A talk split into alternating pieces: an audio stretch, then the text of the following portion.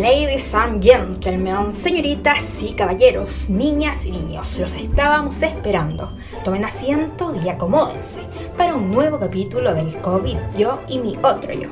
Con ustedes, su anfitriona y sus maestros de ceremonia, Nicole Gatica, Marcelo Clemente y Felipe Gómez.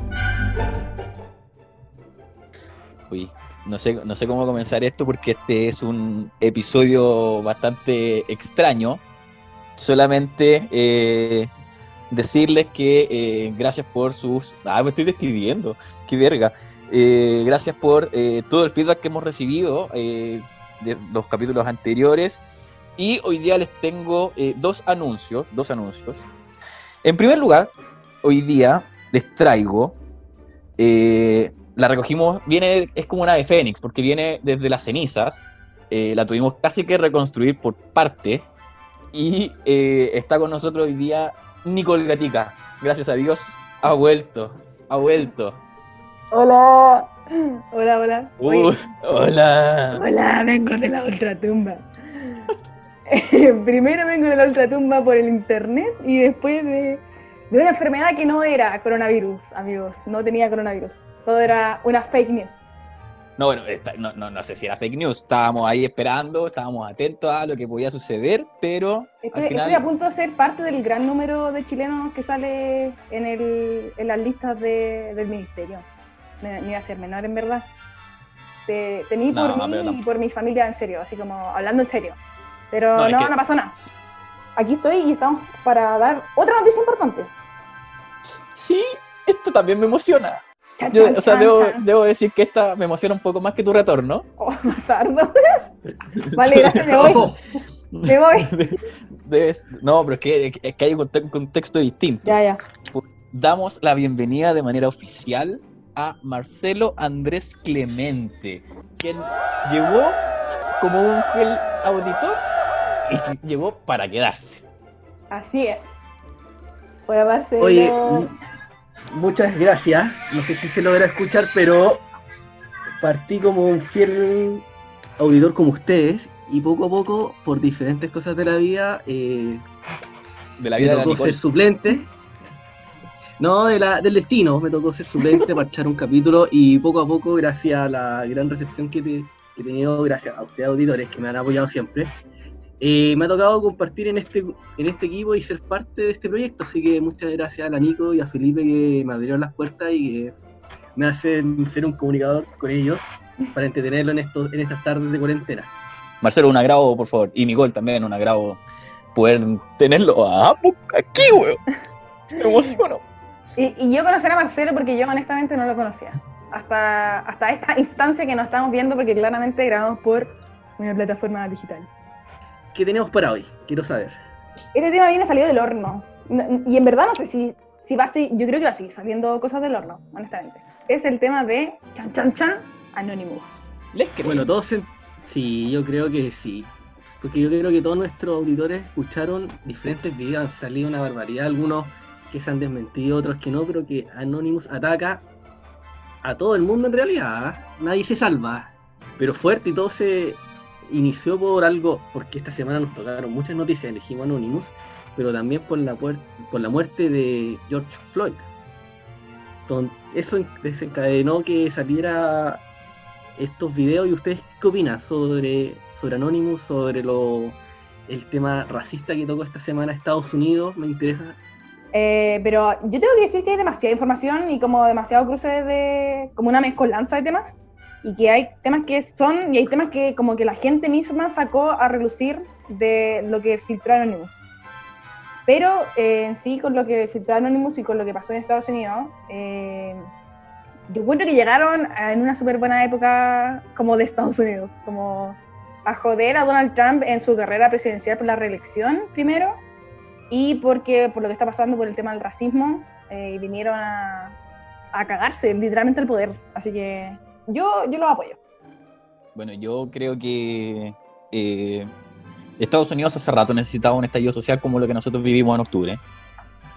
Hace rato necesitaba algo así porque digamos que el tema del racismo en Estados Unidos no es algo nuevo. Y es una pena en realidad, es una pena que en tiempos como los que, en los que vivimos, en las épocas en las que vivimos en realidad, eh, estas cosas sigan sucediendo. Y me voy al, al- al extremo de Estados Unidos, eh, pero no hay que dejar de lado que no pasa solamente allá. O sea, aquí en Chile tenemos un ejemplo cercano y ta- tangible de, eh, de lo que pasa con los haitianos, lo que pasa con los peruanos, lo que pasa con los venezolanos. Eh, es una pena, es una pena también el, el video de George Floyd. Yo encuentro que yo lo, lo vi una sola vez y, y me causó un, un repudio eh, verlo por la, por la situación. O sea, eh, me afectó como emocionalmente, por decirlo de una manera, porque lo encontré chocante, lo encontré fuerte. Eh, que una persona te, te ruegue por, por respirar eh, es fuerte, es fuerte. Y eh, volviendo a lo de Anonymous, después de esta licencia, perdón, de esta como mini editorial de Felipe Gómez, fuerte, fuerte.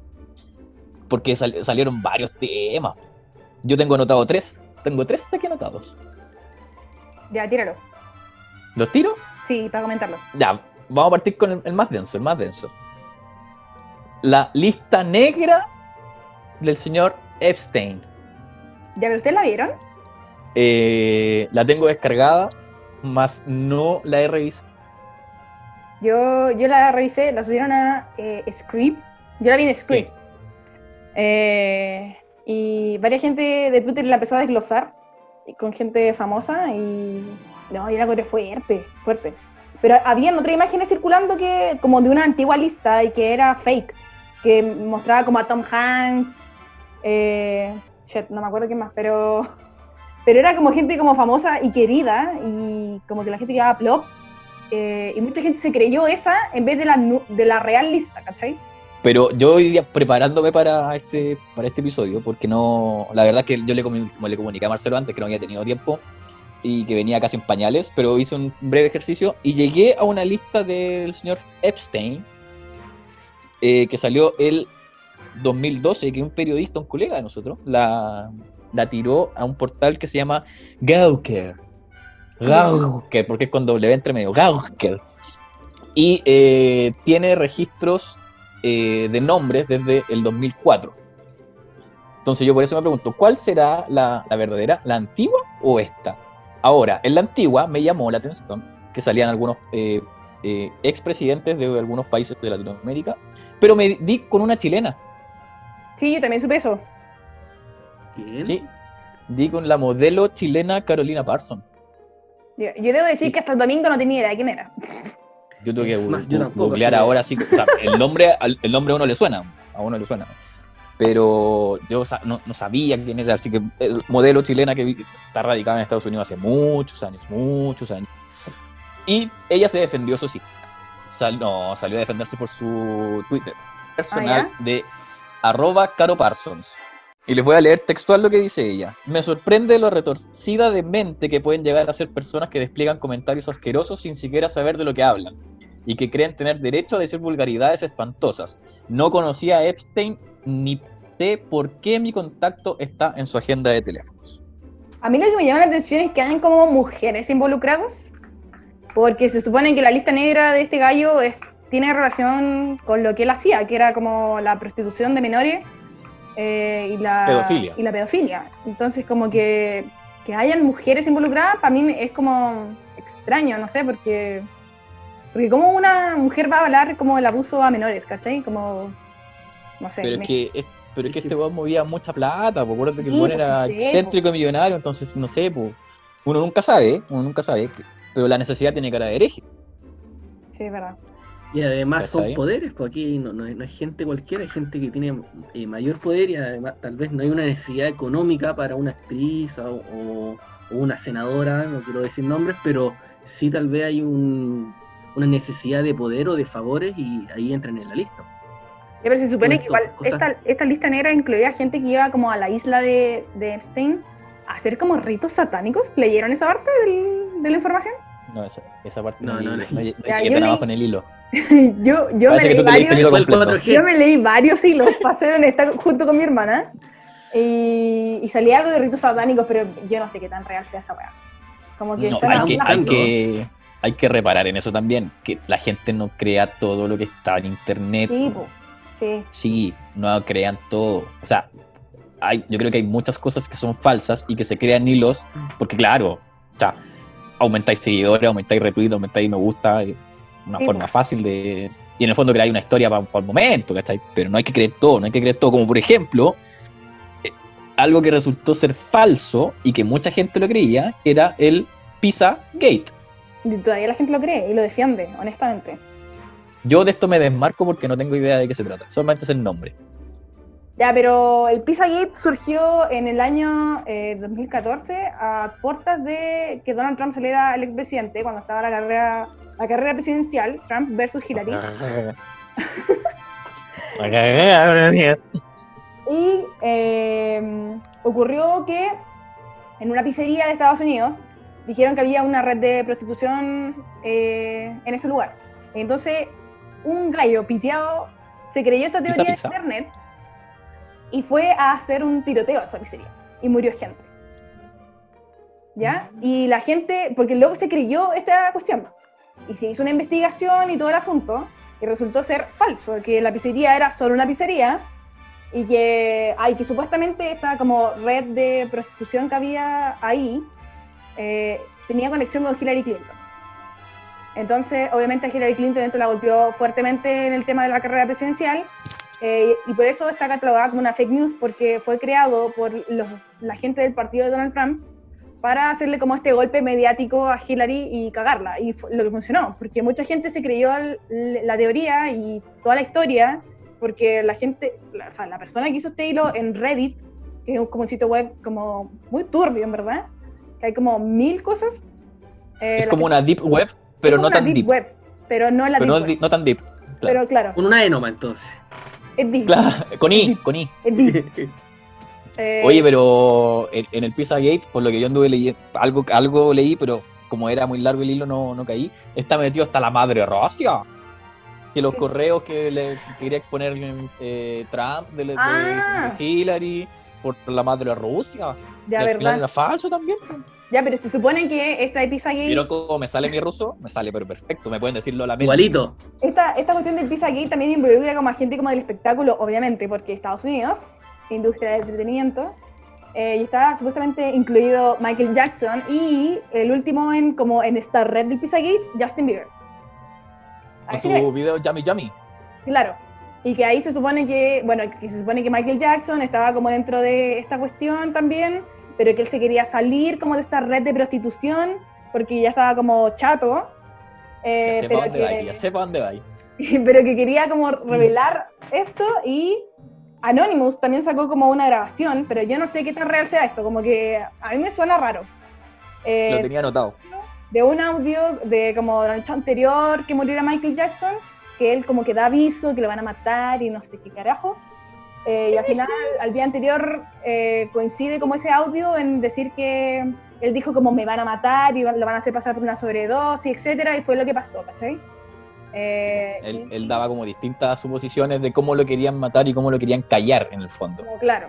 Y se supone Y, que ahora y una de ellas era, era la que le iban a usar como iban a usar drogas y al final se iba a decir que él murió de sobredosis. Cosa, cosa, cosa que pasó. bueno, claro. O sea. Entonces, no sé si lo esto- mataron, pero sí está dicho que fue por sobredosis. Pero todo esto aumenta como los seguidores del Pizzagate, ¿cachai? Que no solamente se quedó en el tema de, de la reelección, o sea, perdón, de la elección de Donald Trump y como de cagar a Hillary, etcétera, sino que pasó más allá de, de la política, ¿cachai? Pasó al entretenimiento y el entretenimiento tiene su mayor sustento con esta gente y con las canciones y los videos y etcétera, ¿cachai? Pero eh, se refuerza la teoría, o sea, por ejemplo, yo, no sé, periodistas, gente como, obviamente que más entendía como de estas cuestiones, que sabe que es una fake news, ¿cachai? Sale de hecho como en el The New York Times, como columnas donde se expone todas las cuestiones y todo lo que es falso con pruebas, ¿cachai? Como que hay artículos. Pero no falta la gente que lo sigue queriendo. Ah, Bueno, ¿pu- ¿puedo plantear otra? ¿Puedo Ya. plantear otra? Sí, La, la, la llamada de este, del empleado del área 51, ¿la, la, la vieron? No, ¿La escucharon? no, puta esa weá, no, no sé, ignorante. Puta la weá. Mm. Hay una, Ya, un next. audio. No, no, pero te, te los cuento. Ya, ya, Por último, explica, después veis si, lo- de ahí veis si lo Ya, cortáis y no da lo mismo. Eh, hay un audio de un supuesto eh, empleado del área 51 que llama a la policía y le dice eh, con una voz de rugido, pero oh my god, eh, lo- lo- como que los aliens eh, están presentes acá en la Tierra hace muchos años, que están eh, entre nosotros y que no son eh, como nosotros los imaginábamos, con este cuerpo como alto, flaco, con cabezones verdes, eh, etcétera, etcétera, o, o la forma más tierna como E.T., este gordito ahí con el cabezoncito, con el corazón, Elliot, eh, teléfono casa, Elliot, Elliot. No, no son así, porque son como microorganismos y que se apoderan de la gente y que iban a salir a la luz pronto porque habían visto que había mucha desigualdad y la cuestión y la verdad. No. Se, se escucha tan verídico, tan verídico, lo digo en serio, se escucha tan verídico, pero es falsa, po. farsa, farsa, farsa, diría tu, tu, tu, tu.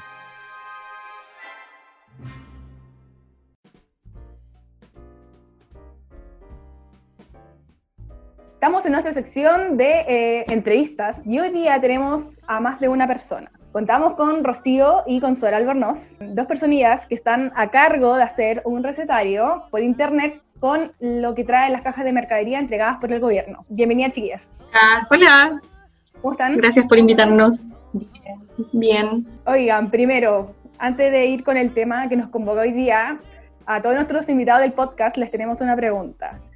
¿Cuál ha sido su outfit de cuarentena?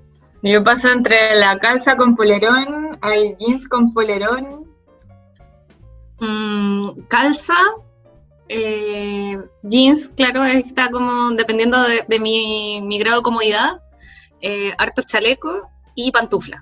Pantufla como eh, esponjosa. Bien, bien. Es de, es de la- es de las mías entonces, de las mías.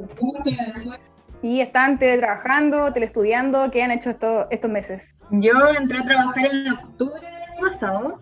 Gran fecha. Gran fecha. Uh, Mm, Porque salí a la U y después me puse a trabajar y sigo trabajando y estoy teletrabajando. Yo estoy teleestudiando. O sea, es que en realidad no, porque eh, yo estoy haciendo mi proyecto de título, yo estudio arquitectura. Entonces tengo reuniones cada, eh, cada semana con mi profe guía, pero no, no tengo que ir a clases, lo cual agradezco un montón, porque es muy incómodo en estas condiciones estar haciendo clases, o sea, como prestando atención. Eh, no, hola, hola Rocío, hola Consuelo, primero saludarla, muchas gracias por aceptar esta invitación. Gracias a ustedes. Ya, y primero queríamos eh, que nos contaran a nosotros y a nuestra audiencia eh, en qué consiste o, o qué hacen ustedes en el tema de las cajas, del- de un tema que ha salido en las noticias en estos últimos días, y que nos cuenten un- o que nos expliquen un poco en qué consiste esto.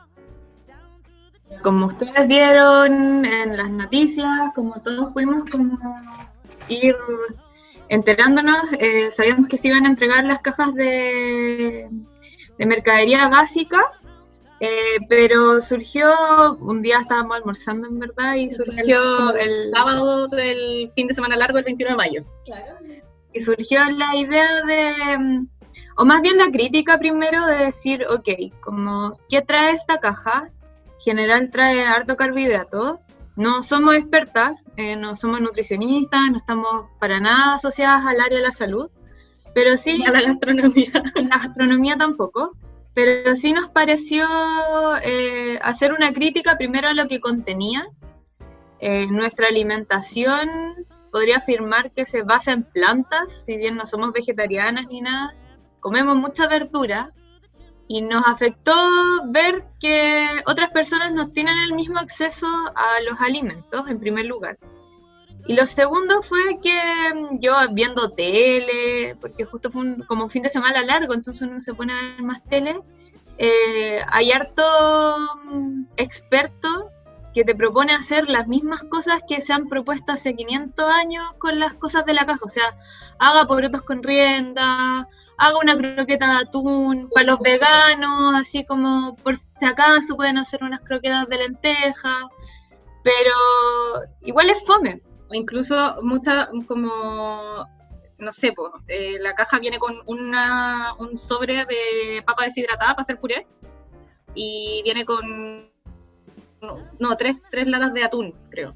Entonces el- era como eh, atún con puré.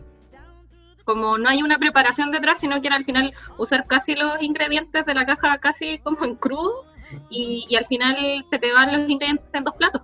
Yo creo que ustedes, nosotras en general, apreciamos mucho la creatividad o, o al menos, no sé, yo veo reflejado en cuando mi mamá cocinaba, intentaba hacer cosas creativas, cuando nosotros acá en la casa cocinamos también. Entonces, ¿por qué cuando yo, y es lo que tenemos súper claro, que las personas que puedan llegar a, a ver nuestros recetarios saben y son creativos también en sus creaciones, en sus preparaciones? Pero quizás darle una vuelta, una vuelta de tuerca a un montón de otras preparaciones que en verdad se nos ocurrieron y ese día en la tarde con la consola fue como ya. Lo vamos a vamos a hacer, yo busqué todas las recetas, las, muchas las busqué, pero también eh, como mi experiencia personal en una cocina, que no es mucha, que hacer el almuerzo, eh, me ayudó también como a cachar, no sé, la idea de cambiar cosas, de pedir lo menos posible, porque nuestras recetas son con cosas que vienen en la caja, no le vamos a pedir a la gente más verduras, compre lentejas rojas, chicas, de cajú, cajú para hacer la mantequilla de maní de no sé qué. Entonces como, ojalá lo más simple, que fome, sí, estamos totalmente de acuerdo, es menos sabrosa, pero que sea distinto. Y, o sea, poniéndolo como en simples términos, la Rocío se maneja en la cocina y yo sé usar el computador. Entonces, es- cuando conversamos, la, la Rocío fue como, no, que podríamos hacer más recetas y no sé qué.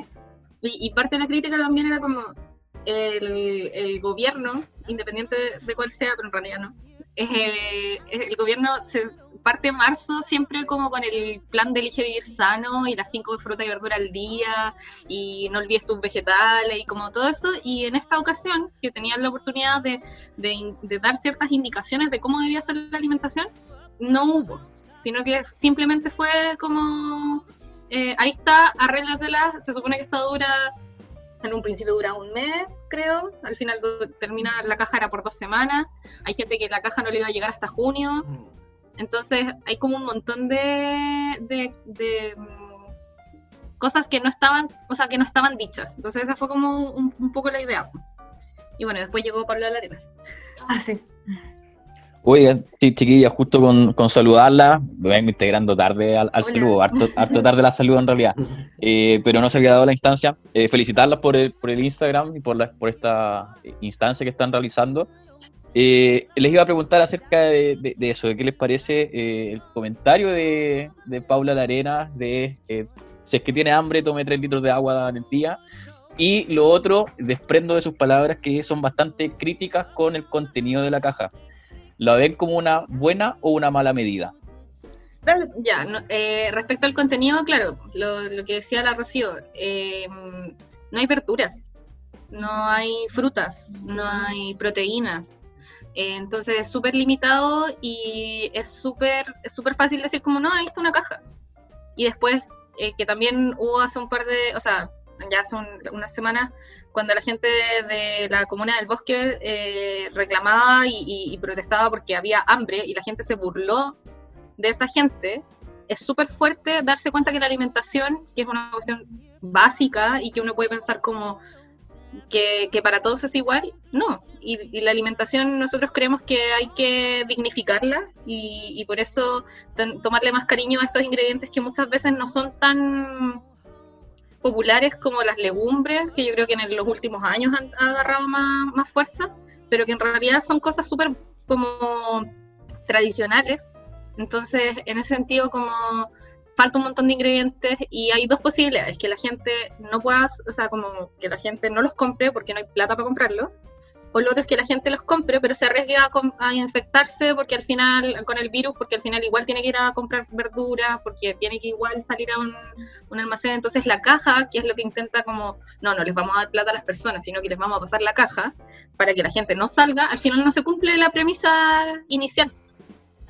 Creo que tanto, no sé, eh, somos súper sinceros en decir que nosotros no cocinamos con la caja. O sea, nosotros cocinamos y tenemos incluimos ingredientes en nuestra dieta, pero no es algo que ningún ministro, ni el ministro de Salud, ni el ministro de Desarrollo Social, ni, ni el presidente eh, hacen eso. Entonces, ¿por qué hay es, bueno, esto es, es, general y lo vimos del 18 de octubre en adelante, incluso antes, de decir, ok, no hay ciudadanos de segunda clase, no hay alimentación de segunda clase. No podemos tener a personas que coman bien y personas que coman mal. Y que el Estado no asegure que las personas coman bien. Y personas que no coman. Y personas que no coman, por supuesto. O sea, imagínate, eh, uno entiende cuando, o al menos yo comprendo completamente cuando la gente vaya a reclamar que mm, tiene hambre, o sea, es lo más básico.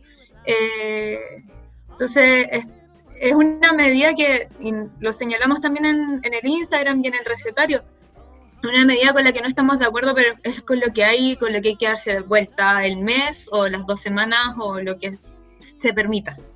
Y es súper, igual la Paula Larenas cuando salió hablando en la tele y, dijo, claro, que es, eh, que es horrible decir que si la gente tiene hambre que tome agua. Además dijo, yo a mis hijos le doy lenteja, si yo a mis hijos le doy legumbres. Sí, sí, nosotros también comemos legumbres, pero nosotros le echamos verdura, de repente comemos proteína, eh, y es súper eh, fome como ser paternalista y decirle a la gente, esto es lo que tienen que hacer porque que no hay otra.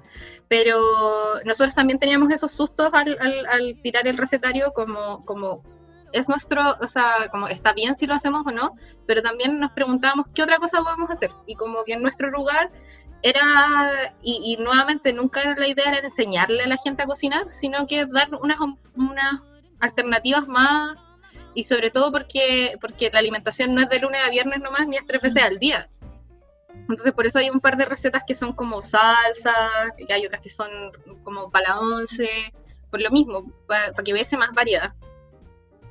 Oye, chiquilla, en su Instagram ya llevan como más de 20 recetas compartidas. Em, ¿Tienen más que esa? ¿Las van tirando de a poco? ¿Cómo es el proceso? ¿Cada día se les surge una nueva idea? ¿Vamos a agregar al recetario? ¿Cómo ha ido ese proceso de creación? Mm, Primero tenemos 35 recetas que son las que están en el Instagram y que están en el recetario como tal, en el PDF. Em, las vamos subiendo de a poco porque nos dio lata, yo creo, subirlas todos un día, pero también como para que no se perdiera.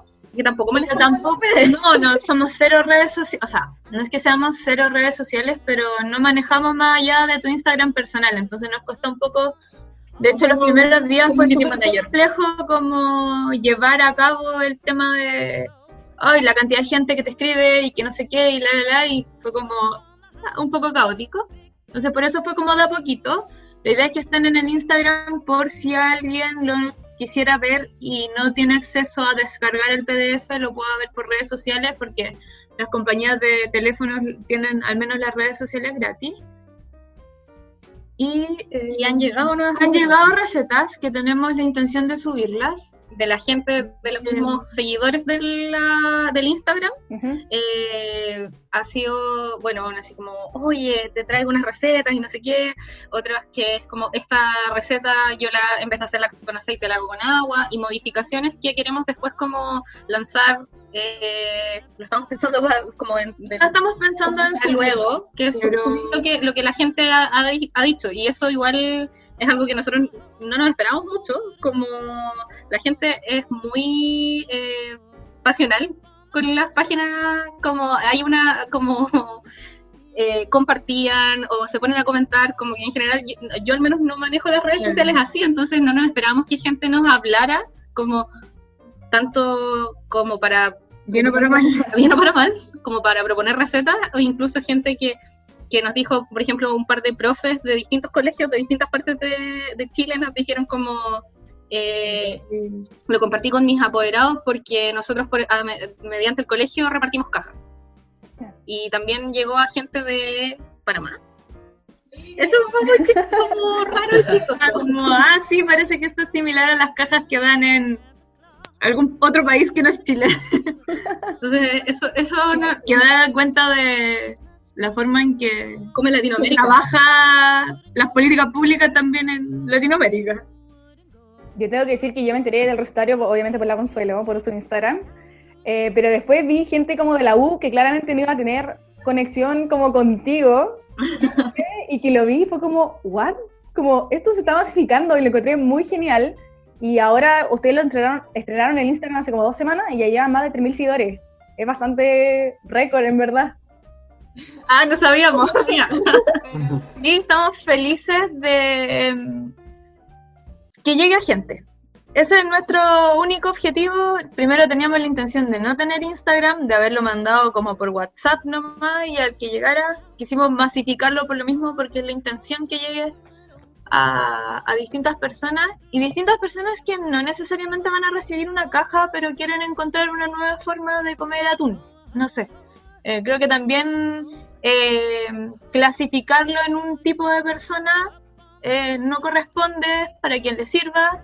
Si alguien lo quiere bien, si alguien no lo quiere, bacán. Como la idea es que estamos súper felices con, la, con lo masivo que ha sido hasta ahora. No es que esté reducido a un grupo, ojalá el que sea vegano lo pueda modificar o quien tenga alguna... Esa era otra crítica que hacíamos, como la caja no, no, no se reconoce distintos tipos de alimentación, o sea, no reconoce si alguien no come carne, porque trae atún y jurel, y es la mitad de la proteína que vaya a tener como en, la caja, no reconoce si alguien tiene una alergia. Desde la leche que podéis tener alergia de lactosa, eh, desde las harinas, no sé, como y entendemos también por qué, si yo puedo hacer una crítica y entiendo también que es mucho más barato comprar una leche en polvo para 8 litros que una leche de soya o de almendras o lo que sea.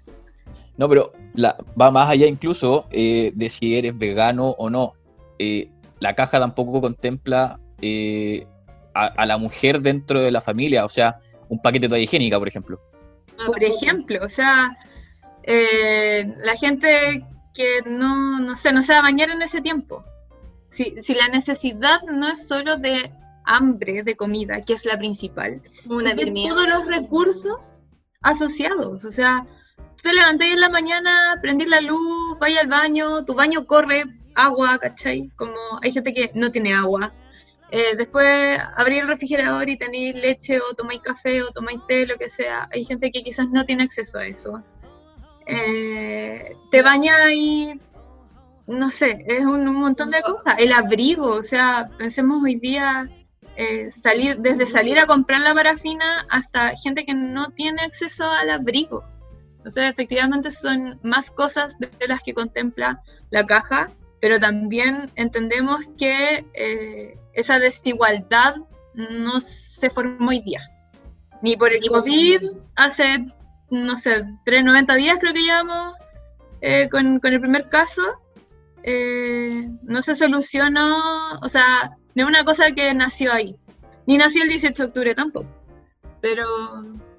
Sí, ¿no? Y aparte, por ejemplo, hay algo que, en realidad yo no, lo sé, pero, pero me imagino que tampoco se pensó mucho, es qué pasa con, con las, las casas que son que haya llegados que son más de una familia, que la alimentación se divide.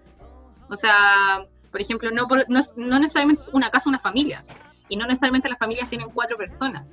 Entonces, ese, ese, ese tema eh, también creemos que nos, creemos que podría haber pensado mejor, pero entendemos también que, hay una, una urgencia de, de, de, hacer las cosas inmediatamente. Les tengo dos preguntas, una para cada una. ¿ya? La primera es en el recetario, por lo menos, porque estoy viendo su PDF y, la, y, la, y el Instagram. ¿Cuál es el plato un, que un, PDF, un, PDF muy ordenado.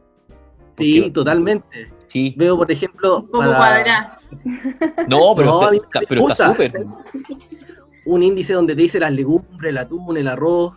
¿Qué plato usted han preparado o el que más le acomoda, el que dicen que es más fácil, el que le porque, por ejemplo, además del ingrediente, uno a veces gasta en recursos como el gas, en, cocinar, en colocar aceite, tal vez un, aderezo que no venía en la caja y que ustedes ocupen.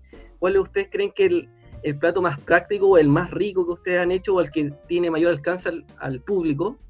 Y mi otra pregunta es, ¿qué opinan ustedes del, de las críticas que, que ha tenido el gobierno por la forma mediática que ha manejado el tema de la caja? Eh, respecto al... Ah, una cosa, respecto al tema de, mm, de, la cocina, reitero, yo no me manejo tanto, me manejo más en el computador. Pero em, nos interesaba también que fueran con ingredientes, o sea, con utensilios eh, que estuviesen en todas las casas. O sea, no le íbamos a decir como mete las lentejas a la Thermomix eh, por dos horas y déjalo y, uh, tu vida está lista. No, eh, en general son olla, horno, sartén.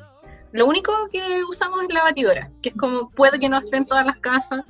Y, o sea, la receta es mi, mi caballito de batalla y es súper scary porque es mi caballito de batalla para los cumpleaños, es hacer mayonesa de leche, la lactonesa. Pero claro, ya ahí con la comida eh, no manejo tanto, pero me gusta eh, que no tiene nada más las churrascas, o sea, el pan de sartén. pan de sartén. Incluso si no tenía horno, podía hacer pan. Y el pan es lo que más comemos, todos. Entonces, Es súper, sí. Eh, y respecto, claro, a los platos, en general, yo creo que solamente como el budín de fideos dulce, ese es el único que, que no hemos probado, pero en general eh, hemos comido de todo. Yo, las hamburguesas de lenteja creo que son como mi primer acercamiento a la comida vegetariana y me, me gusta mucho.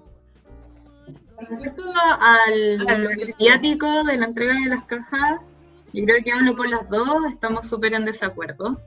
Habla por las dos. Eh, encuentro fatal y terrible eh, que se mediatice o que se haga un show de todo cuando es responsabilidad del Estado hacerse cargo de sus ciudadanos. Y me pongo súper como conceptual en esto, como decir el Estado, porque yo creo que el Estado es el responsable de hacerse cargo de nosotros como ciudadanos.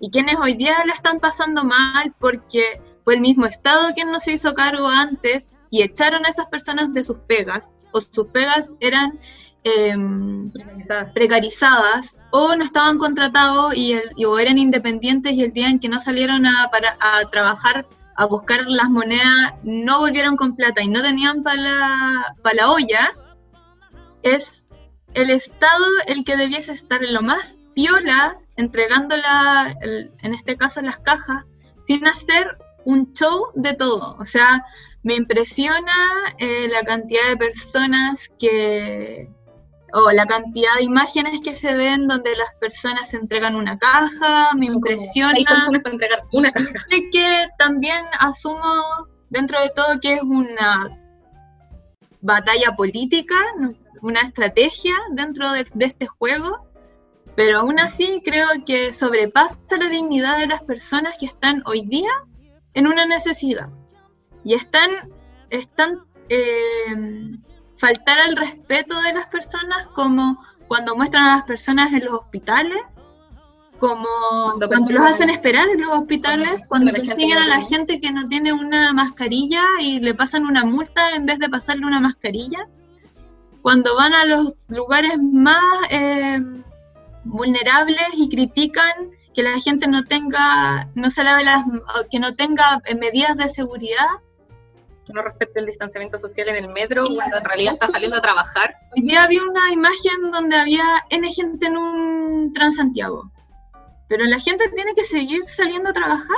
La gente que no está tan cómodo y privilegiados o con derechos como nosotros en nuestras casas, sigue saliendo a trabajar, sigue eh, haciendo caldo cultivo en esa micro. Yo creo que el coronavirus era poco lo que había en esa micro. O al mismo tiempo la- los, los delivery, Claro, Como- como... que han sido como la salvación para estos casos, pero en realidad es gente, es gente de carne y hueso que se está exponiendo pa- para que uno esté tranquilo en su casa. Entonces, Entonces, al final me parece que es un show pobre que solamente quiere poner a- al gobierno en este caso, pero no, no solamente al gobierno, sino que a la clase política en general, eh, en un puesto de salvación, tal que no se ve. es tal de ser mesías de una situación que pudieron prever mejor.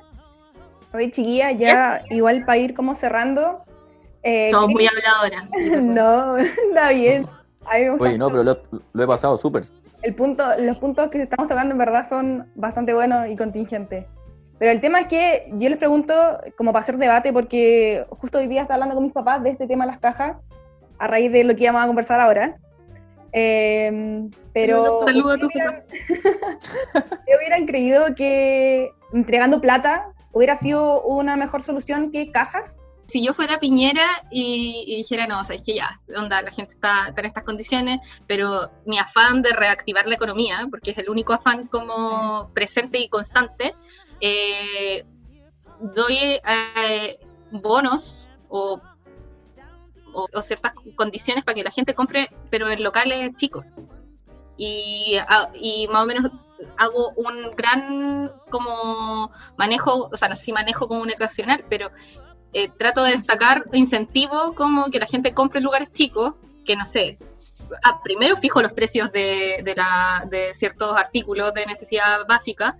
Con eso la gente puede comprar en los lugares chicos, eh, los, los vendedores no pierden y, y como pongo, no sé, mano dura con los permisos y que la gente salga como que planifique su comida y no sé qué. Pero el suicidio lo considero una súper buena opción. el suicidio de Piñera. Y aquí para eh, realizar la segunda pregunta de- que le hacemos a todos nuestros invitados, Ya. queremos que nos recomienden algo para esta pandemia. ¿Verdad? Una serie, un libro. La primera recomendación es que si no quieren hacer nada, está bien.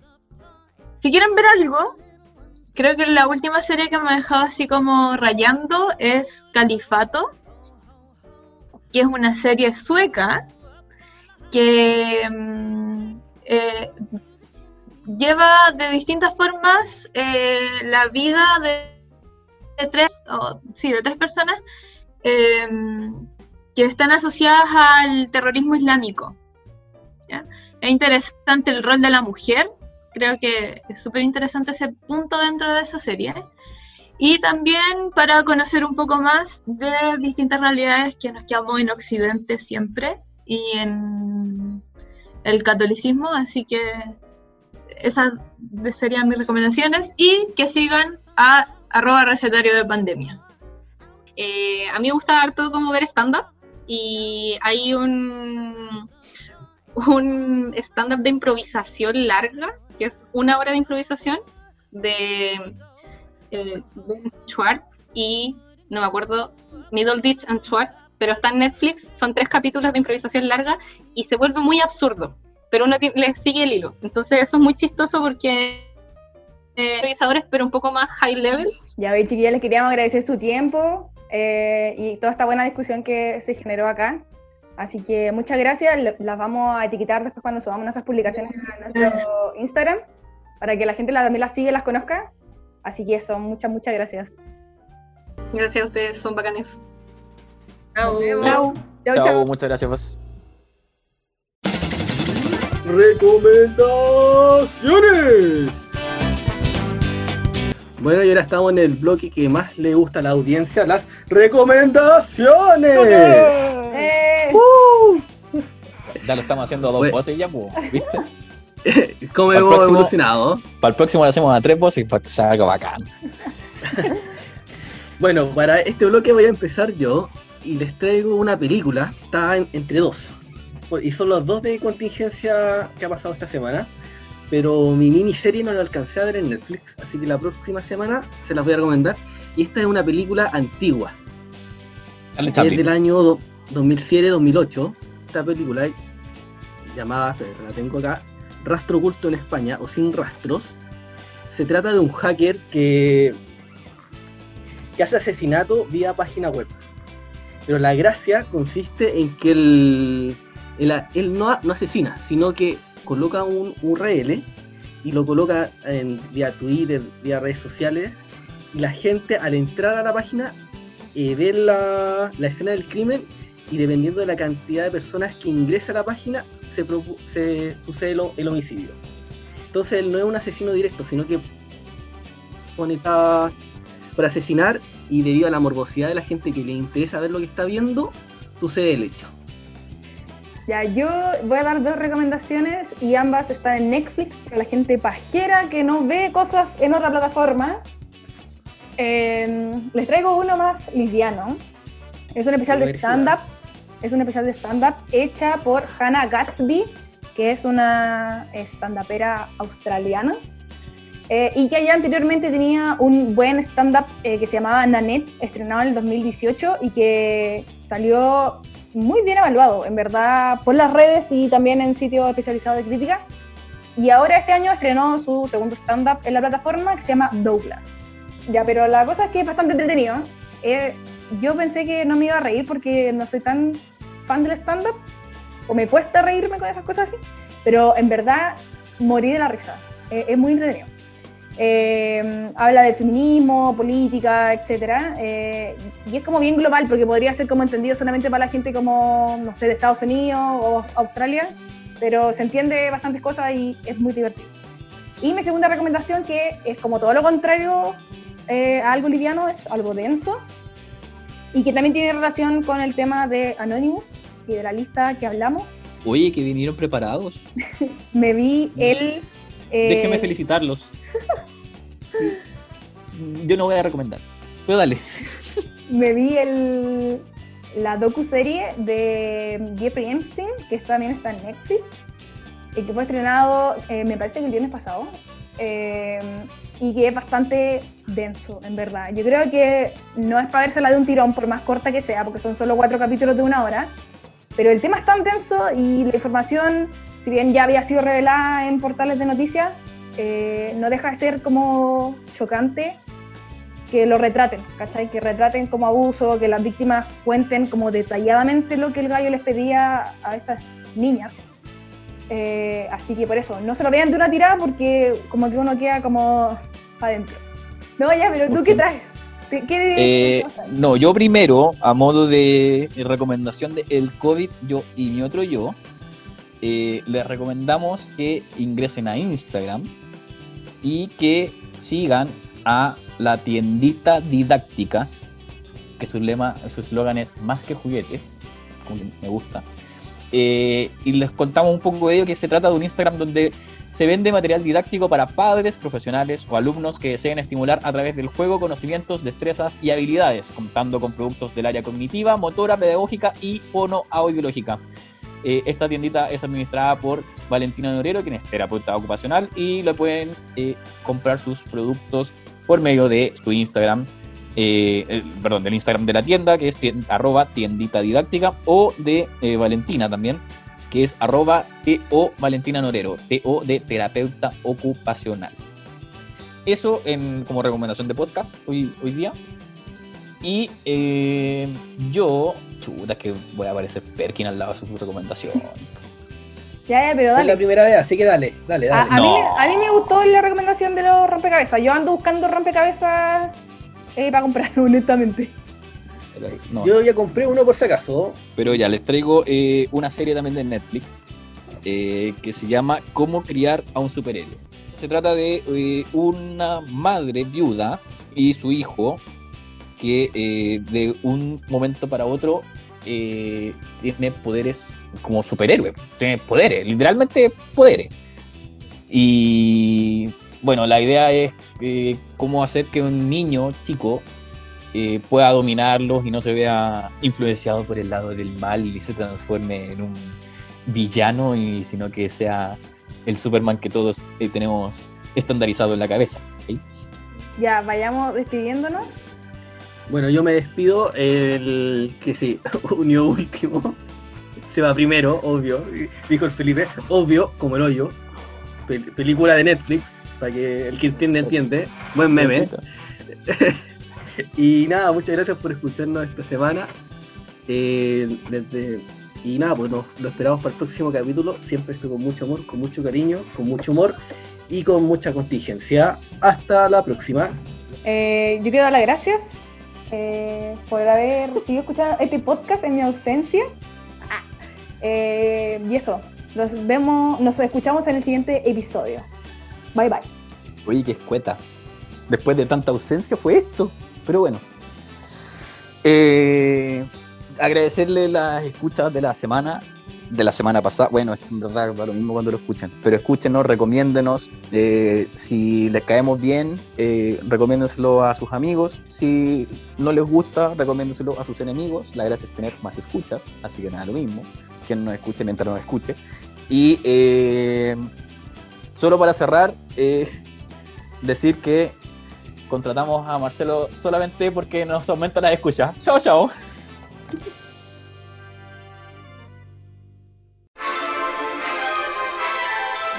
Gracias por presenciar este nuevo capítulo de tu podcast favorito. Nos reencontramos la próxima semana con otro show del COVID, yo y mi otro yo.